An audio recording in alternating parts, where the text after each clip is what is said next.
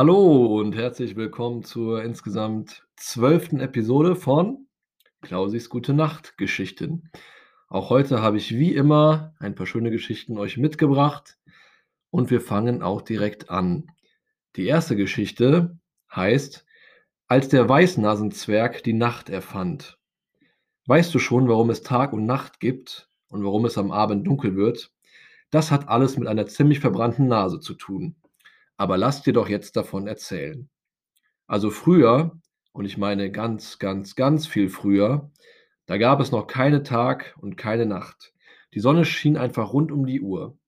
Und wer müde war und schlafen wollte, musste entweder die Vorhänge ganz dicht zuziehen oder sich eine dicke schwarze Schlafbrille aufsetzen. Zu dieser Zeit lebten auch noch die Weißnasenzwerge. Das waren ganz liebe kleine Kerle, kaum größer als ein Tisch. Ihr besonderes Kennzeichen eine riesig große, weiße und sehr empfindliche Nase. Damit die Nase keinen Sonnenbrand bekam, trugen alle Weißnasenzwerge eine dunkelgrüne Nasenkappe. Nur die Chefs, die hatten eine rote Nasenkappe, was ganz besonders praktisch war, weil man sie damit schon von weitem erkennen konnte. Der Weißnasenzwerg, der für unsere Geschichte wichtig ist, hieß Theobald. Theobald war oberschusselig.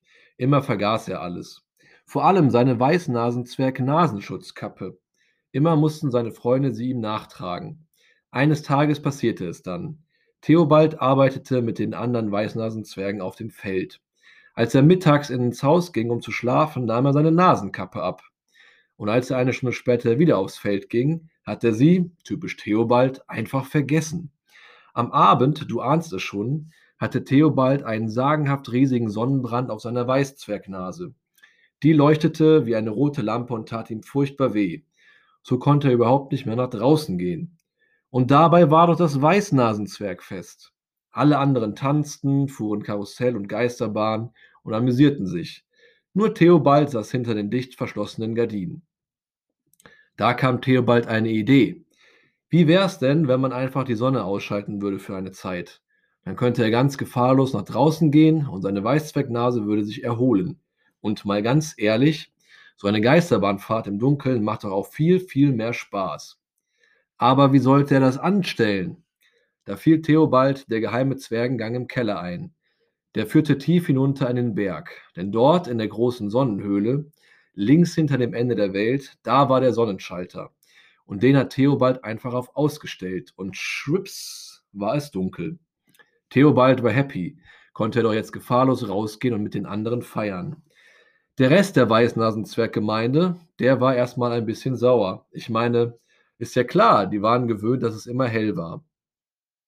Aber dann haben sie sich beraten und waren der Meinung, dass so ein bisschen Nacht zwischendurch ganz angenehm ist. Und so haben sie beschlossen, fürs Erste jeden Tag ein paar Stunden Dunkelheit einzuführen. Und seitdem haben wir Tag und Nacht. Und wem das nicht gefällt, der kann ja mal die Sonnenhöhle suchen durch die geheime Weißnasenzwerg-Kellertür und dann links hinter dem Ende der Welt. Da ist immer noch der Sonnenschalter und wartet darauf, dass man ihn wieder anstellt. Das war der Weißnasenzwerg. Weiter geht es mit Anton, der Sternenzähler. Oder die Geschichte davon, wie man etwas werden kann, wenn man was kann. Heute möchte ich eine ganz besondere Geschichte erzählen, die von Anton, dem Sternenzähler. Diese Geschichte ist insofern schon etwas Besonderes, weil der Sternenzähler ein ziemlich eigenartiger Beruf ist. Aber ein wichtiger. Denn wo kämen wir denn hin, wenn keiner wüsste, wie viele Sterne am Himmel stehen? Ihr seht, Sternenzähler wie Anton sind absolut und unbedingt völlig unerlässlich. Aber jetzt ganz langsam und von Anfang an. Als Anton noch ein ganz kleiner und schweigsamer Junge gewesen ist, hat Anton immer die Kinder gezählt, als sie gespielt haben. Denn Anton war ein Zählfanatiker. Er zählte die Autos, die vor seinem Fenster vorbeifuhren. Er zählte die Karos auf der Esszimmertapete. Er zählte die Nudeln in seiner Hühnersuppe.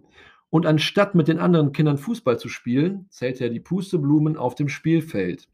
Das fanden die meisten Leute ziemlich komisch. Nur Antons Mutter war davon ganz begeistert. Und Anton musste immer der ganzen Verwandtschaft erzählen und beweisen, wie viel er denn zählen konnte. Und seitdem weiß die ganze Familie, dass Onkel Fritz genau noch 568 Haare auf dem Kopf hat. Nun ja, mit der Zählerei ist Anton dann noch ziemlich berühmt geworden. Nachdem einmal eine Zeitung über ihn berichtet hatte, 5690 Buchstaben lang, rief der berühmte Professor Dr. Erwin Scheuernagel bei Antons Eltern an. Professor Scheuernagel ist ein echt berühmter Sternforscher, aber leider mit einem Problem. Denn der offizielle Sternenzellcomputer war gerade mal wieder ausgefallen. Ziemlich peinlich war schon am nächsten Tag der König von Tarantonga zu Besuch kommen sollte. Und da hat Antons Mutter ihren Sohn einfach ins Auto gepackt und ist direkt zur Sternenzellstation gefahren.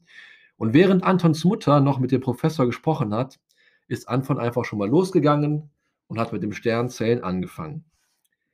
Und natürlich hat dann am nächsten Tag beim Besuch des Königs von Taratonga alles bestens geklappt. Der König war sogar so beeindruckt, dass er Anton das Taran Taratonganische Verdienstkreuz erster Klasse verliehen hat.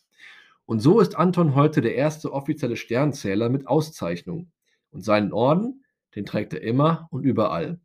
Beim Sternezählen, das macht er nämlich immer noch, in der Schule, zu Hause und sogar in der Nacht beim Schlafen. Und die anderen Kinder, die finden überhaupt nicht mehr, dass Anton irgendwie langweilig ist. Das war die zweite Geschichte. Kommen wir jetzt zu dem Tag, als die Fische wieder bunt wurden. Eine ganz und gar grauenhafte Geschichte wegen Frankie Federflosse. Ganz früher, also noch viel, viel, viel früher, als du dir vorstellen kannst, da waren alle Fische im Wasser einfarbig grau. Ein tristes, langweiliges und ganz und gar ödes Grau. Weit und breit gab es keinen einzigen Fisch in anderen Farben. Keinen gelben, keinen roten und ganz bestimmt keinen blauen. Warum das so war? Tja, man könnte es einen echten Waschunfall nennen. Genau gesagt einen Waschschrubpunfall. Und noch genauer gesagt einen Waschschrubunfall mit viel zu viel Seife. Denn Frankie Federflosse, einer von diesen frechen Jungfischen, hatte mal wieder im Fischesandkasten, Men Menschen sagen dazu Korallenriff, gespielt und sich mit Dreck besudelt. Und das fand, wie du dir bestimmt vorstellen kannst, Frankie Federflossis Mutter überhaupt nicht lustig und hat gleich einen ganzen Eimer voll Seife geholt, um Frankie den Dreck abzuwaschen. Was sie jedoch nicht bedacht hat, es war diese neue Superseife, die mit super extra Weißwaschkraft und integrierter Schmutzwirkformel. Sehr geeignet für völlig verdreckte T-Shirts, weniger geeignet für Fische, die werden nämlich grau davon. Naja, und als Frankie Federflosse dann so abgeschrippt wurde, ist halt seine ganze Farbe mit abgegangen.